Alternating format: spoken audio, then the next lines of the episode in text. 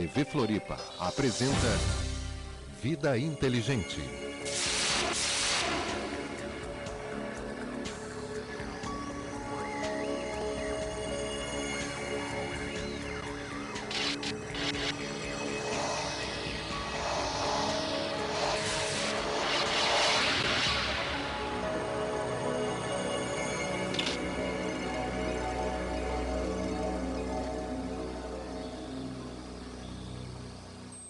Boa noite, Floripa.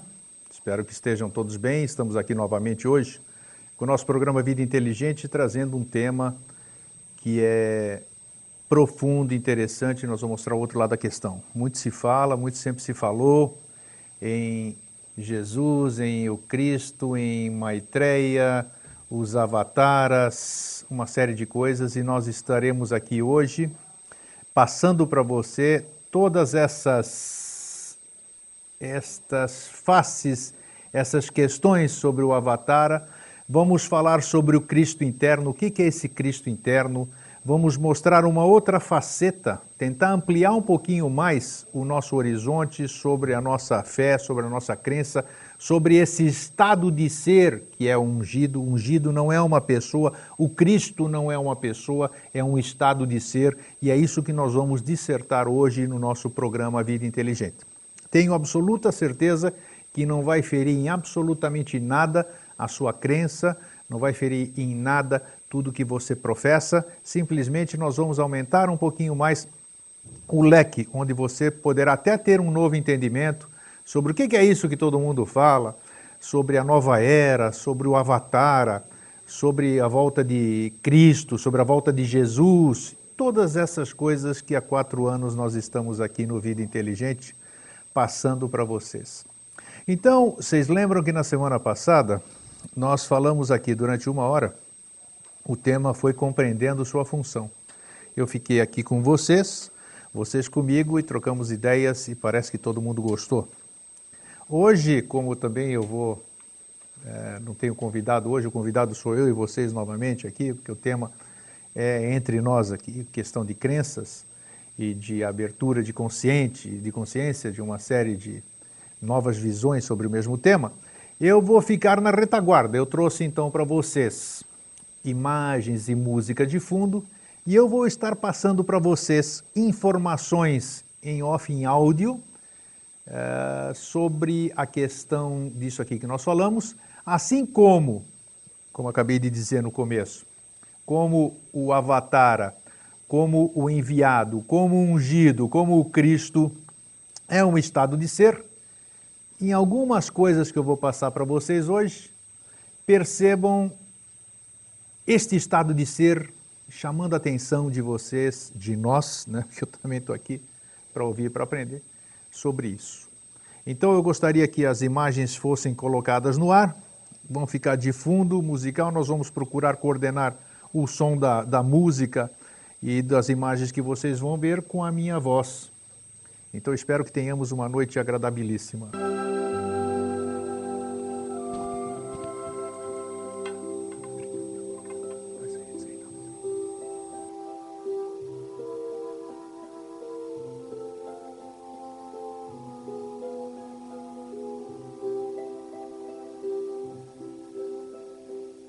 Recorda que prometeste servir com todas as forças de teu ser, amando-me em cada ser encarnado, tua promessa segue de pé, esperando ser cumprida.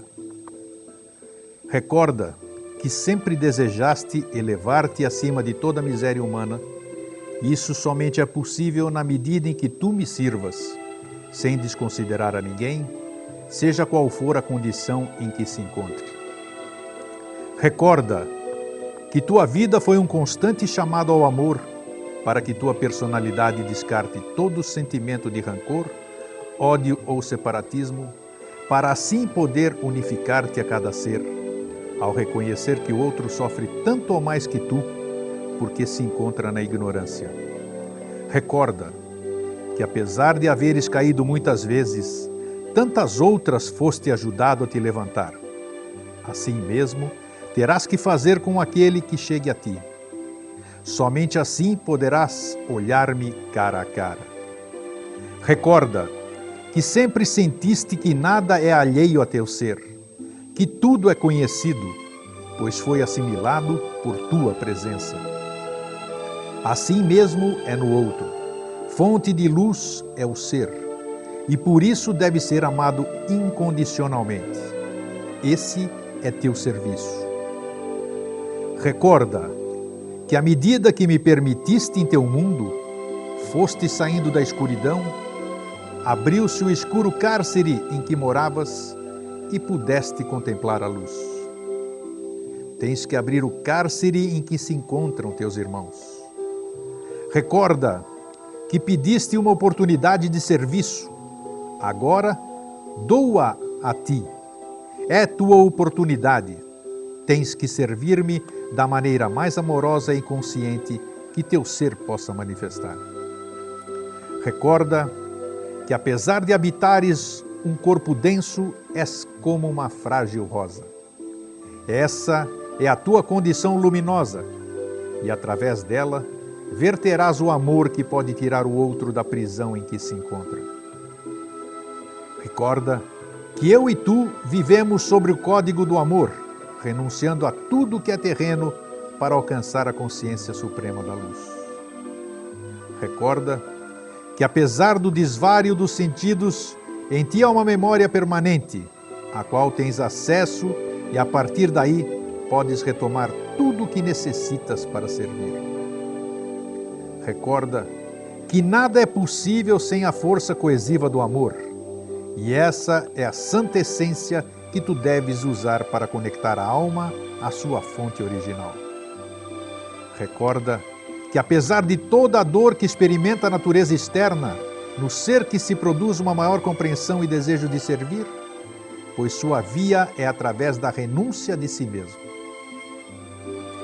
Recorda que todo o belo que levas dentro te faz uma chamada permanente para que estejas desperto e não te submerjas na irracionalidade da personalidade. Recorda que tu és luz e essa luz tem que ser levada a outros que ainda não se reconhecem como tal e estão presos nas miragens do ego. Recorda que, na medida em que te distancias do desejo, te aproximas de mim, pois vences dessa maneira a força possessiva que destrói a unidade da vida. Assim, sem desejos, deves chegar a mim.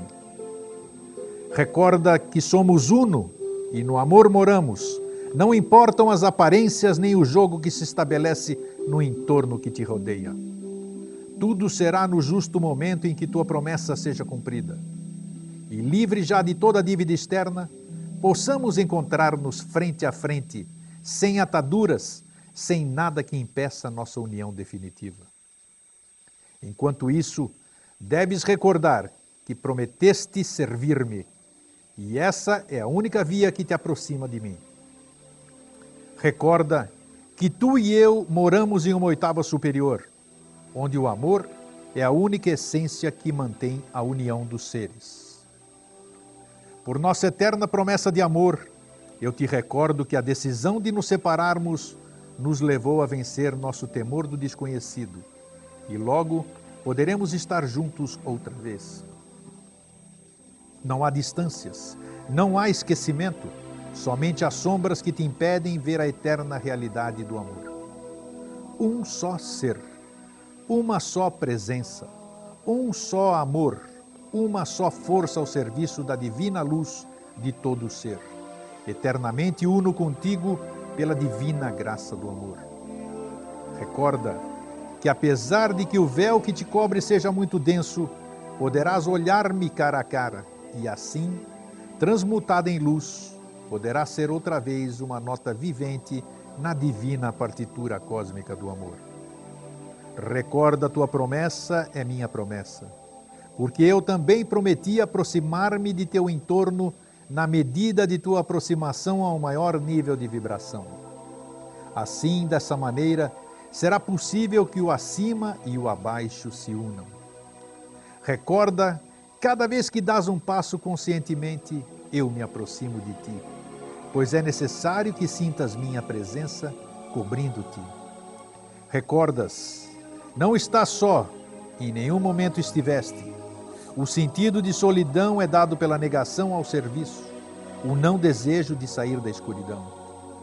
Recorda, desde um princípio estabeleceu-se nossa promessa de amor e ainda não se cumpriu.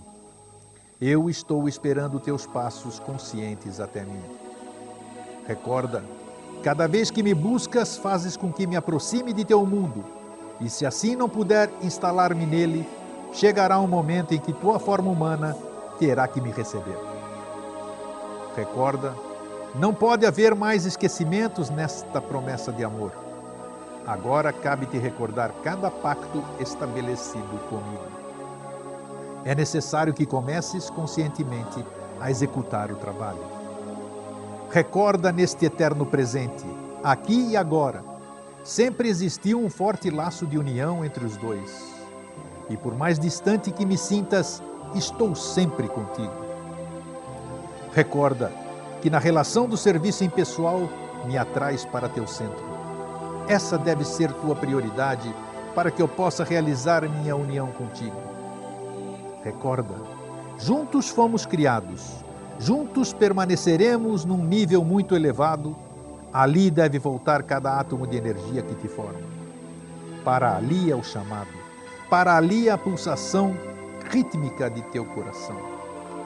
Recorda tu, na forma podes mostrar aos homens que o elevar-se acima da atração da matéria pode criar ponte de conexão com os mundos superiores. Recorda Cada vez que vences um ponto de resistência, abre-se um novo parênteses de luz para a raça humana. Recorda, a amplitude do ser somente tu podes dar a conhecer com tua entrega incondicional ao serviço impessoal. Recorda, cada vez que permites que o amor se manifeste através de ti, esta essência luz cobre todos os outros seres. Recorda, não podes deixar de lado a via que conduz ao ser. Essa é a única que leva à vida eterna. Recorda, se amas, se liberas, então cada dia ama mais, para que possais liberar-te da pesada carga que exerce a matéria. Recorda, o silêncio é uma força que se acumula sobre o ser, nutrindo-o para que possa manifestar sua luz. Ama o silêncio e ajudarás à libertação do ser. Recorda, cada vez que deixas fluir o amor, a alma se eleva até a morada eterna. Recorda, o melhor bálsamo para curar as feridas da alma é o amor. Recorda, a vida sem amor não vale nada. Deixa que o amor flua através de ti e assim darás à vida seu melhor alimento. Recorda, se queres chegar ao pai e mãe, ama. Somente ama, pois o amor é a escada que levará até ele. Recorda, consagraste tua vida a uma causa divina. Não rompas tua promessa, pois muitos seres necessitam que se cumpra para que eles tenham oportunidade de passar a um nível maior de consciência. Recorda, nenhuma criatura pode ter tanta oportunidade de amar como tu Aproveita ao máximo e assim verás como a vida se transforma no Éden prometido. Recorda, muitos foram os chamados e muitos poucos os atendidos, mas se tu atendes a este, haver-se-á alcançado a missão do homem. Recorda, a vida eterna necessita de seres conscientes. Se tu, um deles, estarás dando à vida a oportunidade de expressar o amor. Recorda, o caminho pode ser muito longo e muito áspero, mas se deixas fluir o amor, nada ferirá teus pés e será agradável o caminho. Recorda, quem semeia amor, colherá amor.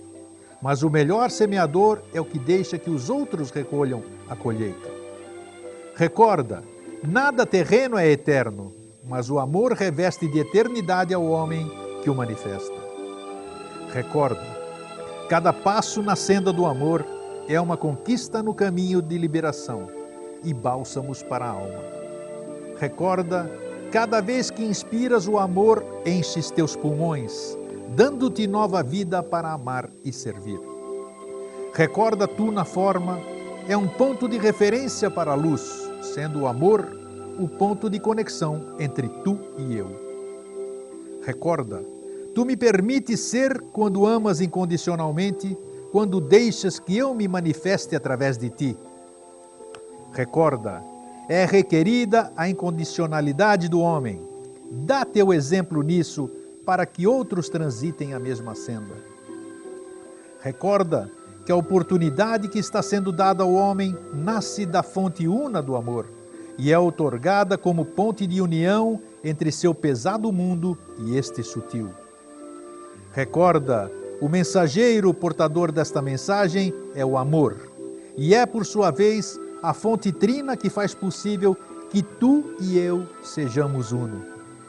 Recorda, nossa união nasce no amor, nutre-se no amor, realiza-se no amor, para o amor e pelo amor, como entrega de amor à vida. Na suprema fonte do amor, sempre há uma oportunidade para ti. Eu acudo a teu ser para estabelecer este ponto de conexão e restabelecer a ordem entre o denso e o sutil. E assim, brindar-te a oportunidade de que voltes a ser a essência sutil que em um princípio foste e que, como arquétipo divino, mora onde eu sou.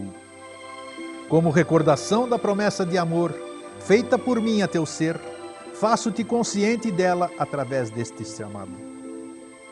Recorda, apesar dos véus que te ocultam minha presença, eu sou uno contigo. Permanece fiel à promessa que fizemos no coração central da criação, antes de nos separarmos em cumprimento ao trabalho que devemos realizar, para demonstrar ao homem que é possível alcançar outra vez a identidade divina. Só o amor pode fazer possível essa ação. Por amor, eu faço esta entrega. Por amor, eu mantenho em teu ser a primigênia essência de nosso ser triuno uno. Por amor, me aproximo de ti e te faço a entrega deste chamado. Por amor, te recordo. A via que deve seguir te é dada dia a dia, segundo a segundo, pelo amor que tu deixas fluir, que tu deixas manifestar ao permitir-me ser. Por amor te recordo. Aconteça o que acontecer, seja o que for, o amor é o único alimento para ti. Na quietude da paz amorosa, da perfeita pureza que o amor irradia a vida, eu te faço a entrega de meu chamado de amor ser uno na luz, ser uno na ordem, ser uno no amor, ser uno triuno, ser na luz do ser de todo ser, pela divina graça do amor, eu sou o que eu sou.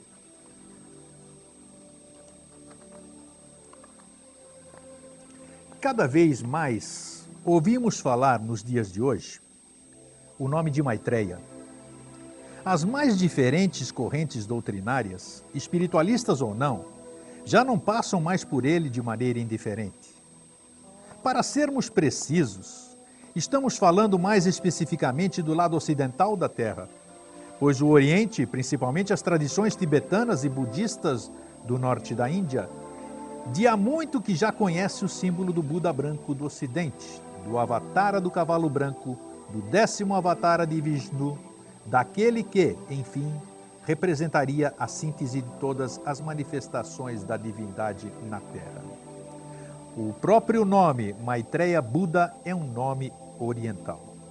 Quem é, afinal, esse ser tão esperado, tão anunciado, que, segundo dizem, inauguraria uma nova era de paz, compreensão e fraternidade para os homens, a tão falada Era de Aquários? Diz o excelso Bhagavad Gita, através de um outro grande avatara, que foi Krishna. Todas as vezes, ó filho de Bharata, que Dharma, a lei justa, declina e a Dharma, a lei injusta, se levanta, eu me manifesto para a salvação dos bons e destruição dos maus. Para restabelecimento da lei, eu nasço em cada yuga. Yuga é idade.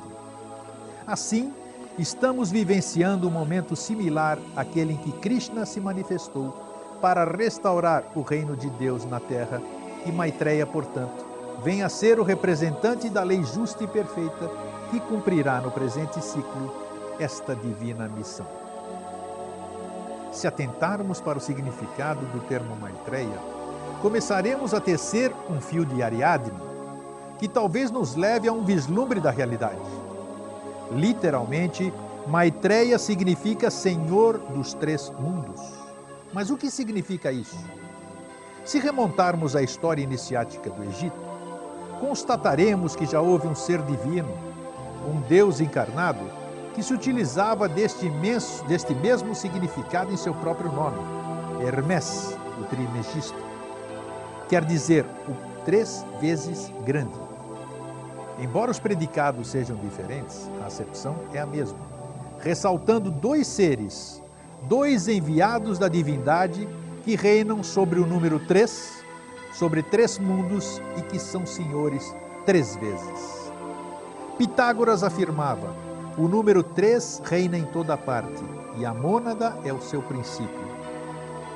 Com efeito, o número três pode ser encontrado em todas as coisas, corpo, alma e espírito é a classificação básica do ser humano.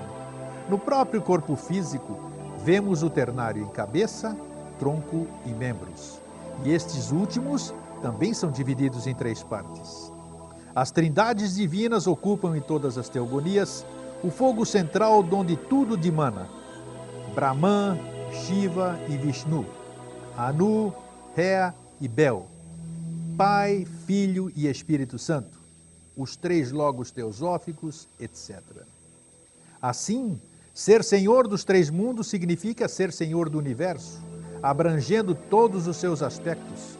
E esse caráter de abrangência nos leva à ideia de síntese, a concepção de um princípio ou entidade que possua caráter daquilo que é uno e ao mesmo tempo trino. Tudo indica que estamos diante, portanto, de algo grande, sintético, abrangente, que expressa o triângulo indeformável da divindade, que ao mesmo tempo fecha um ciclo, uma fase da vida universal e inaugura outro com características renovadas, baseado em novas premissas, novos referenciais. Esse é essencialmente o papel dos avataras, que vêm ao mundo para renovar, restaurar antigos ensinamentos já esquecidos pela humanidade e revelar novos aspectos da realidade universal, à semelhança de um professor que revisa os tópicos esquecidos e vai ensinando aos poucos, na medida do progresso de seus alunos, pontos mais avançados da matéria.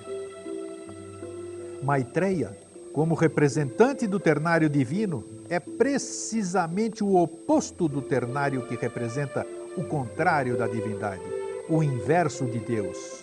Daemon est Deus inversus, segundo o axioma cabalístico, o triângulo caótico mais conhecido como anticristo. Fala-se que o anticristo já veio nas pessoas de Hitler, Mussolini e Stalin, que, como sabemos, foram derrotados em seus intentos destruidores.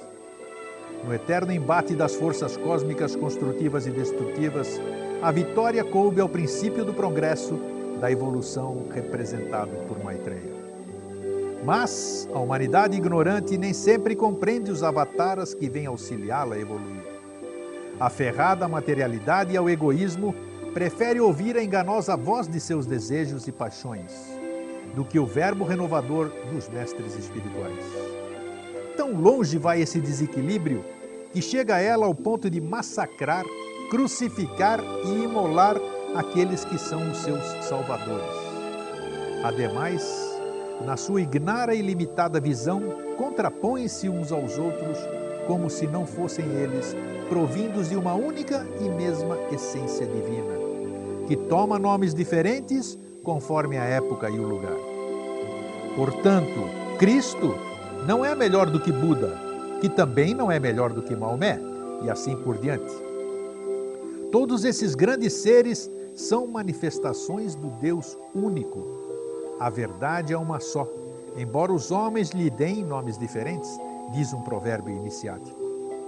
De modo igual, Maitreya expressará a mesma essência espiritual que animou os Budas, os Cristos e os Maomés de outrora. Por isso, podemos falar, sem medo de errar, no retorno de cada um destes grandes seres e muitos outros através da figura de Maitreya. Ensina-nos o digníssimo teósofo espanhol Mário Rosso de Luna. Conta Krishna, Buda, Jesus, Platão foram seres superiores que nos deram doutrinas eficazes para que nos redimíssemos com os nossos próprios esforços. Nenhum deles fundou a religião confessional que se lhes atribui.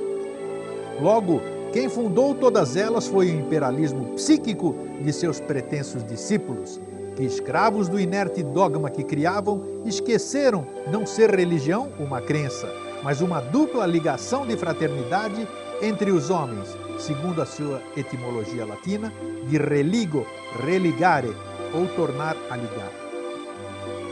Maitreya é também chamado de Kalki Avatara ou Avatara do cavalo branco. Este é outro símbolo que se encontra no inconsciente coletivo da humanidade, acabando por ser personificado na tradição religiosa pela figura do Cavaleiro das Idades, do Santo Guerreiro ou São Jorge, que mata o dragão da maldade, da passionalidade e das coisas grosseiras.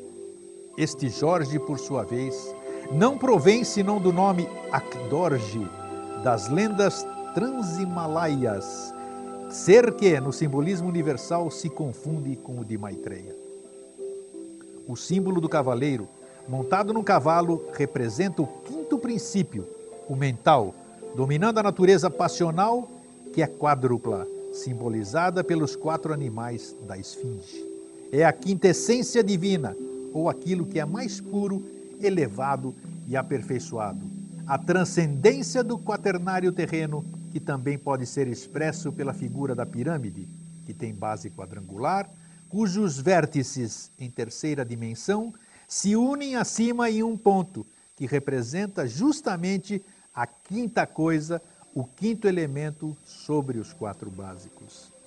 Mas o que é mais importante é a compreensão de que Maitreya, antes de representar um ser em carne e osso, simboliza um estado de consciência mais elevado a que os seres humanos podem alcançar. Isso significa que para que ele seja recebido com dignamente, isto é, reconhecido como expressão desta elevada consciência, ao contrário do que aconteceu com Jesus, é necessário que desenvolvamos em cada um de nós, internamente, uma consciência espiritualizada, que tanto quanto possível se aproxime da consciência que o grande avatara de Maitreya representa. Descobrir Maitreya dentro de cada um de nós é a grande meta, para que possamos auxiliá-lo em seu hercúleo trabalho de renovação da vida na Terra. E Maitreya em nós é o nosso eu interior, nosso Cristo interno, nosso eu divino que todos nós pressentimos, mas não sabemos, na maioria das vezes, como entrar em contato com ele e fazê-lo desabrochar. Este é precisamente o papel das escolas iniciáticas, ou seja, o de proporcionar aos meios adequados através dos quais as pessoas, pelos seus próprios esforços, possam ir retirando as camadas de imperfeições, defeitos que encobrem nossa divindade interna, à semelhança de uma estátua de um Deus que jaz oculta sobre as camadas de mármore bruto, até que um hábil artista, provido das técnicas adequadas, possa libertá-la de seu milenar casulo. Já dizia há dois mil anos o grande iniciado Paulo, ou São Paulo, padeço de dores do parto, até que seja formado Cristo dentro de vós. Isso está em Gálatas, versículo 4, capítulo, eh, capítulo 4, versículo 19. Como também dizia São Paulo, todo ser bom pode falar ao Cristo em seu homem interno. Isto está também, para quem gosta de conferir, em Éfesos, capítulo 3, versículos 16, 17. Portanto, os avataras não devem ser encarados como salvadores, sem que nada façamos, por nosso esforço para sermos merecedores de tal dávida. Ensina o conhecimento iniciático que cada um é que se salva, segundo a qualidade de seus atos, sentimentos e pensamentos na direção da evolução. O Avatara apenas proporciona os meios e métodos para que essa evolução se realize. Tal proceder é diametralmente contrário ao conhecido messianismo dos que passivamente esperam de cima a graça que só se pode fazer presente através do esforço realizado embaixo. Como sabiamente afirma o grande Rosso de Luna, o messianismo foi sempre o achaque dos débeis, que esperam de um enviado a redenção, que só lhes pode vir de si mesmos.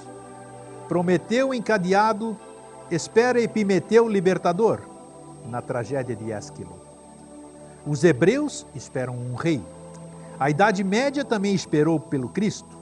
E o Cristo que veio foi a Renascença, onde arte e ciência se emanciparam do jugo religioso que as oprimia. A vinda do divino esperado está prevista para o início do século XXI, segundo as mais diversas fontes sobre o assunto, ou seja, é praticamente imediata.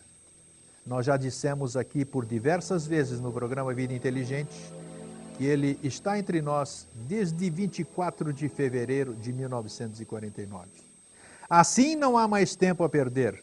Muitos afirmam que Maitreya já nasceu, e nós aqui também já afirmamos isso. Outros que ainda nascerá. De qualquer maneira, esse talvez deva ser o bem mais guardado dos segredos, que será revelado em tempo oportuno. Como seu nascimento e manifestação são previstos nas sacrossantas terras brasis, cabe a nós, brasileiros, papel preponderante nesse grande evento. A sabedoria popular sempre alerta, afirma: Deus é brasileiro. Com efeito, observamos quão abençoadas são as terras brasileiras, no que se refere às catástrofes naturais ou não, porque passam outros países. De modo igual, é preciso exaltar as qualidades especiais de nosso povo, que se caracteriza pela tolerância, pela camaradagem, pela amizade, pela compreensão, pela criatividade, e isso significa espiritualidade. Fomos acostumados e erroneamente educados para ver a nós mesmos segundo a ótica dos povos estrangeiros e traçarmos os parâmetros de comportamento e referenciais de civilização de acordo com modelos importados. É preciso quebrar, abandonar estes modelos e romper com estes grilhões para avançar resolutamente em direção ao esplendoroso destino que nos aguarda, redescobrindo nossa própria identidade como seres pertencentes à pátria do Avatara síntese. Por tudo isso, cerremos fileiras em torno do princípio que Maitreya representa, o princípio da lei divina, da tolerância, da compreensão, do amor universal, da união entre todos os povos da Terra, sem distinção de condição social, raça ou religião, para que possamos redimir este nosso sofredor mundo de seus desequilíbrios atuais e prepará-lo para uma nova era de paz e harmonia para a humanidade.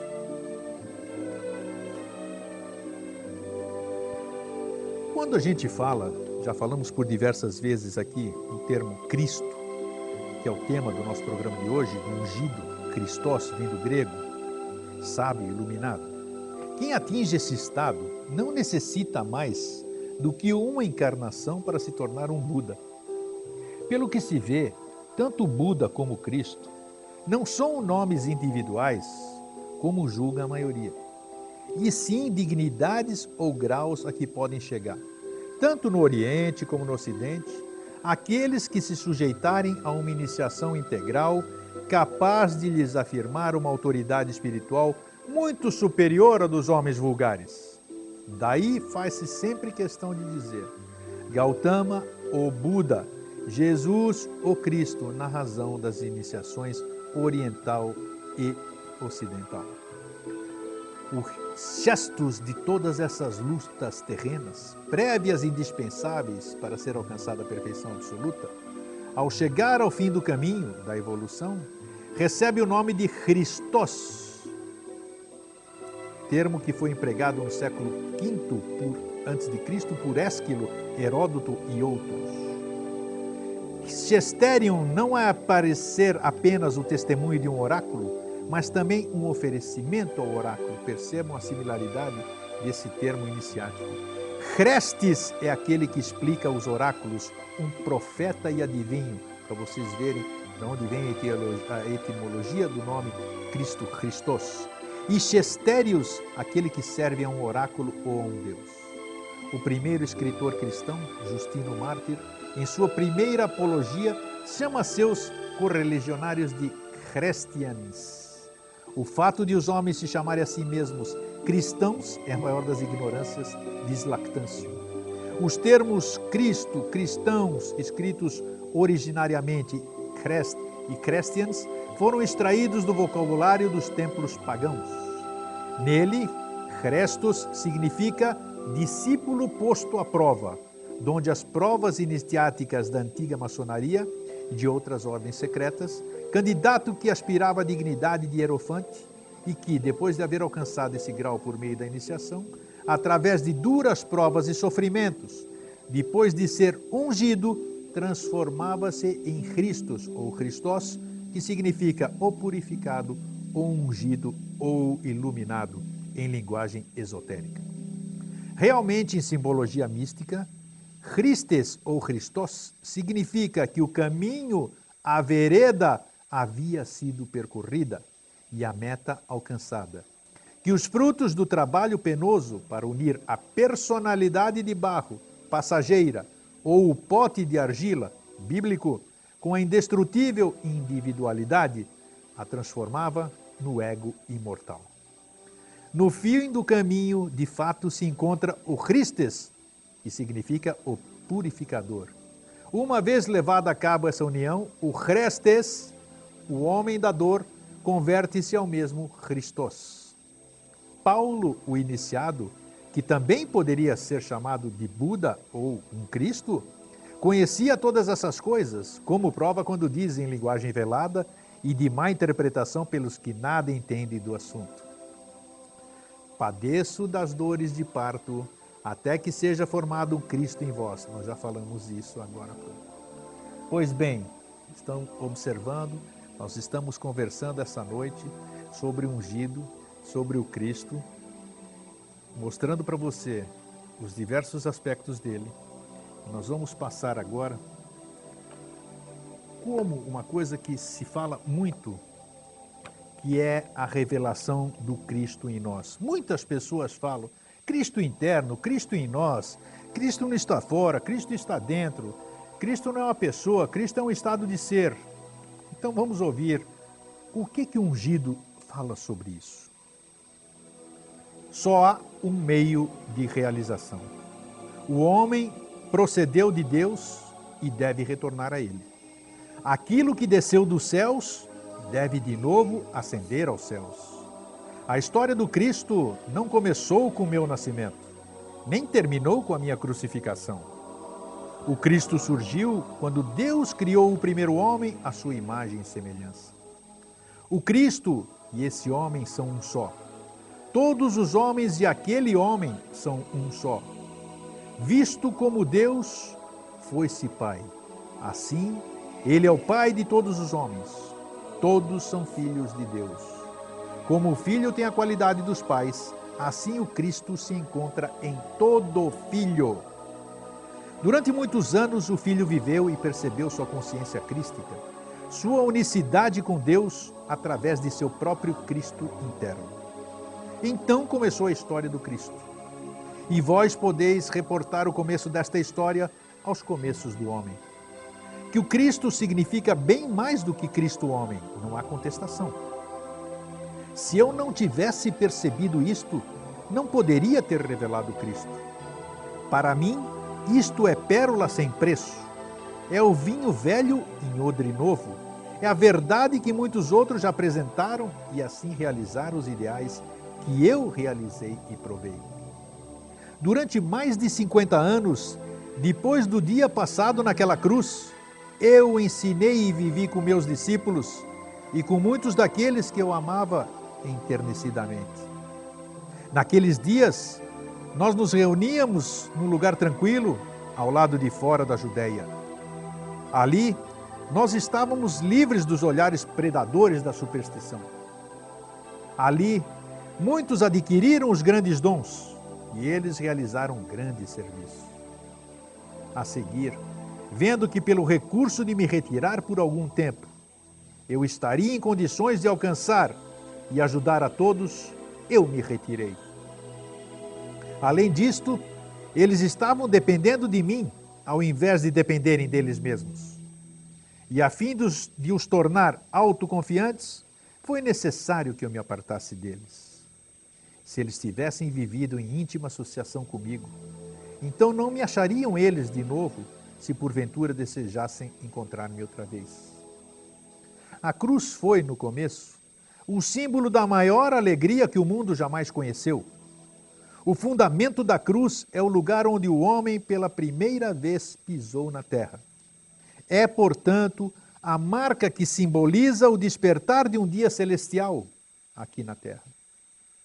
Se remontardes às suas origens, verificareis que a cruz desaparece internamente e que ela é o homem conservando-se em atitude de devoção, conservando-se no espaço com os braços erguidos em ato de bênção, irradiando seus dons para a humanidade e espalhando todos os seus dons livremente em todas as direções. Quando souberdes que o Cristo é o ajustamento da vida dentro da forma, a energia emergente que a ciência entrevê, e contudo não sabeis de onde veio, quando sentirdes com o Cristo que a vida deve ser vivida de modo que a vida possa ser dada livremente, quando vós passais a saber que o homem é obrigado a viver em dissolução constante das formas e que o Cristo viveu para renunciar às coisas que o sentido do corpo desejou ansiosamente, para o bem que ele não poderia, naquele momento usufruir, então vós sereis o Cristo.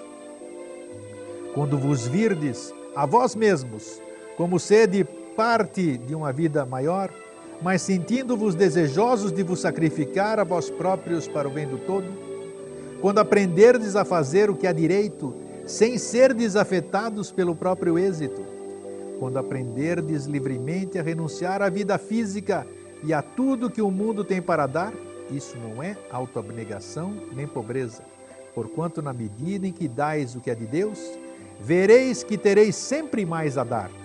Muito embora por vezes se afigure que o dever exige mais do que a vida tem para dar. Vós também ficareis sabendo que aquele que pretende salvar a própria vida, perdê-la-á.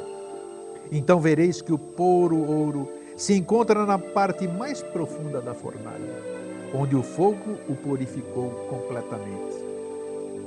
Encontrareis grande alegria ao verificar que a vida que haveis dados a outros é a vida que ganhastes. Ficareis sabendo que reconhecer é dar livremente, que receber é dar livremente, que se deitardes fora a forma mortal, uma vida mais elevada prevalecerá. Vós tereis a confortadora segurança de que a vida assim ganha é ganha para todos Deveis saber que a grande alma do Cristo pode descer ao rio e que os passos dentro da água apenas simbolizam a simpatia que sentis para com a grande necessidade do mundo. Então vos tornareis capazes de ajudar vossos companheiros e não vangloriar virtude. Podereis distribuir o pão da vida para as almas famintas que vêm a vós, e ainda assim este pão nunca diminui por mais que deis.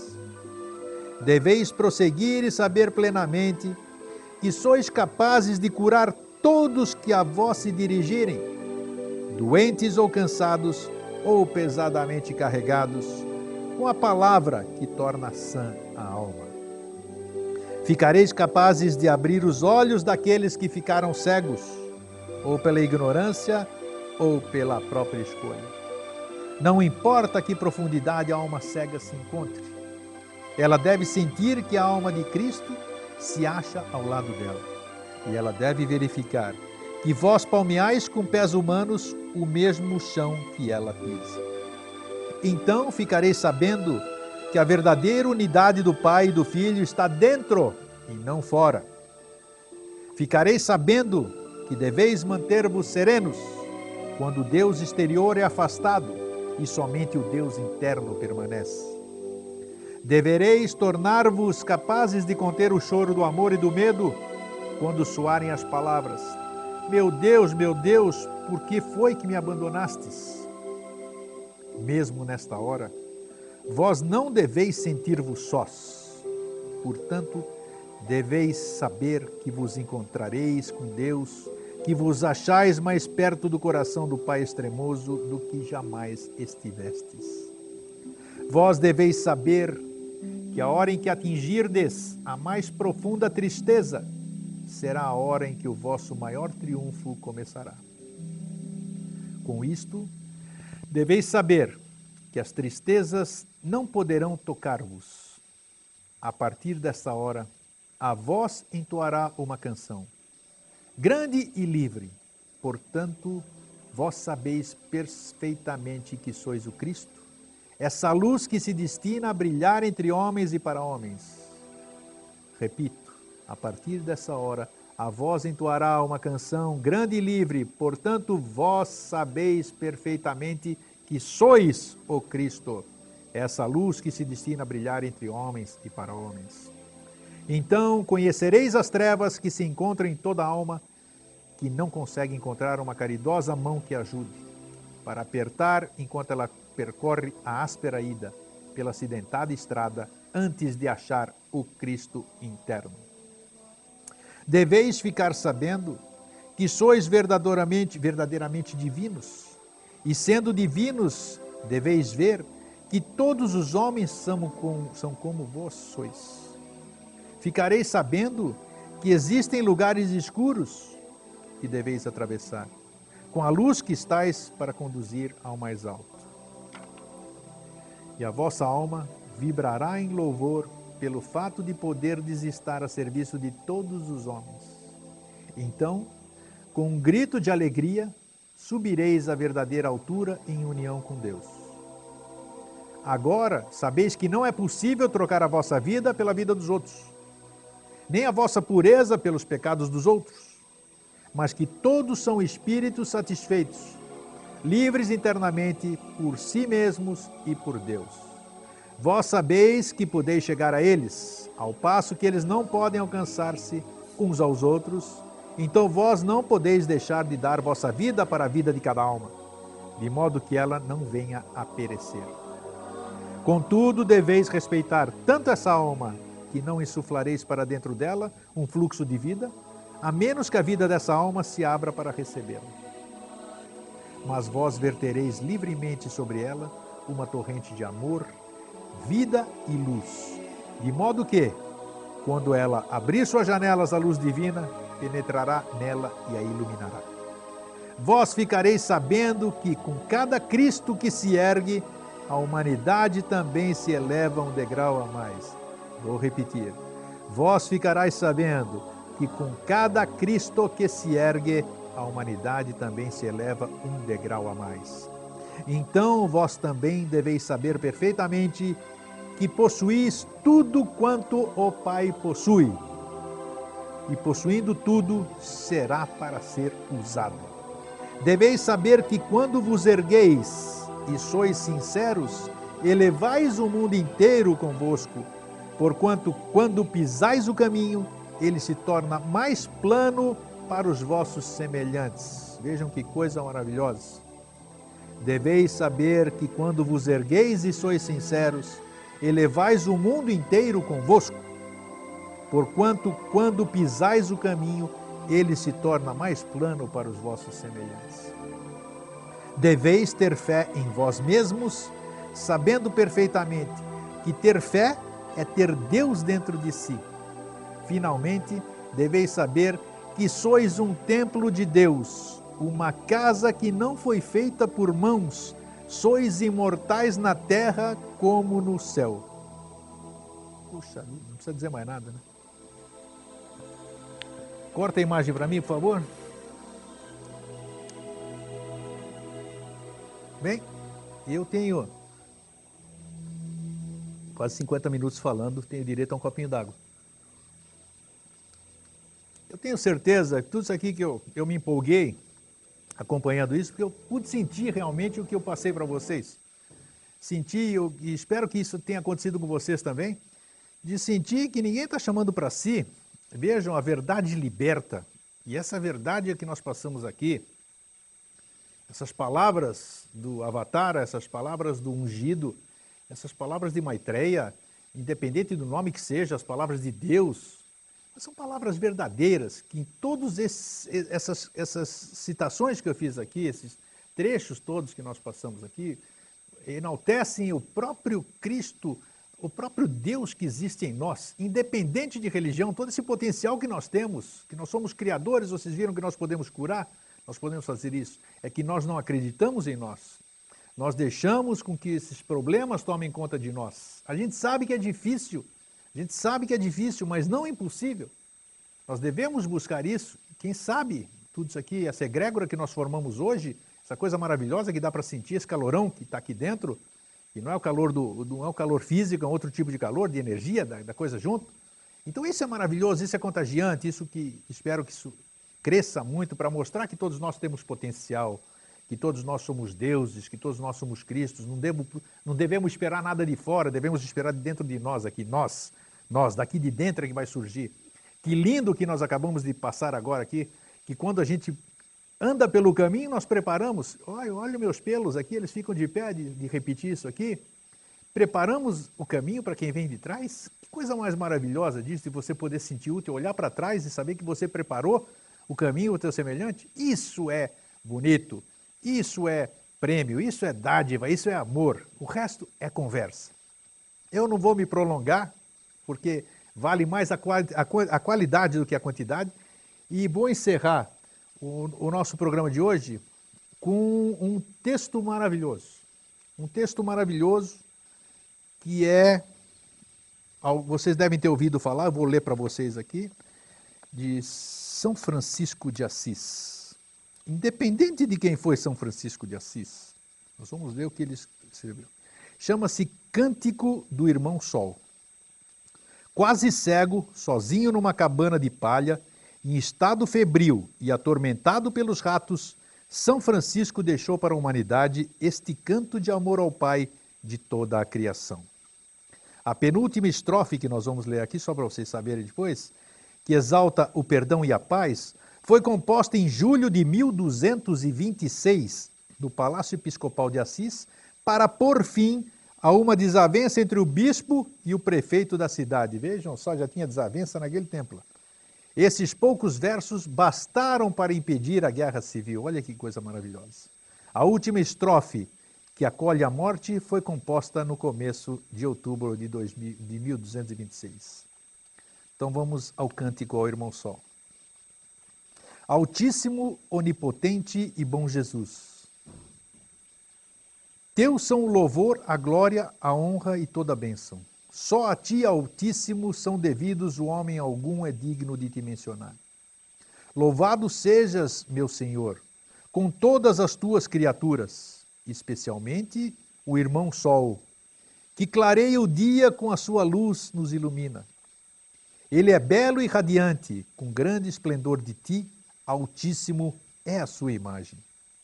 Louvado sejas, meu Senhor, pela irmã lua e as estrelas, que no céu formastes claras, preciosas e belas.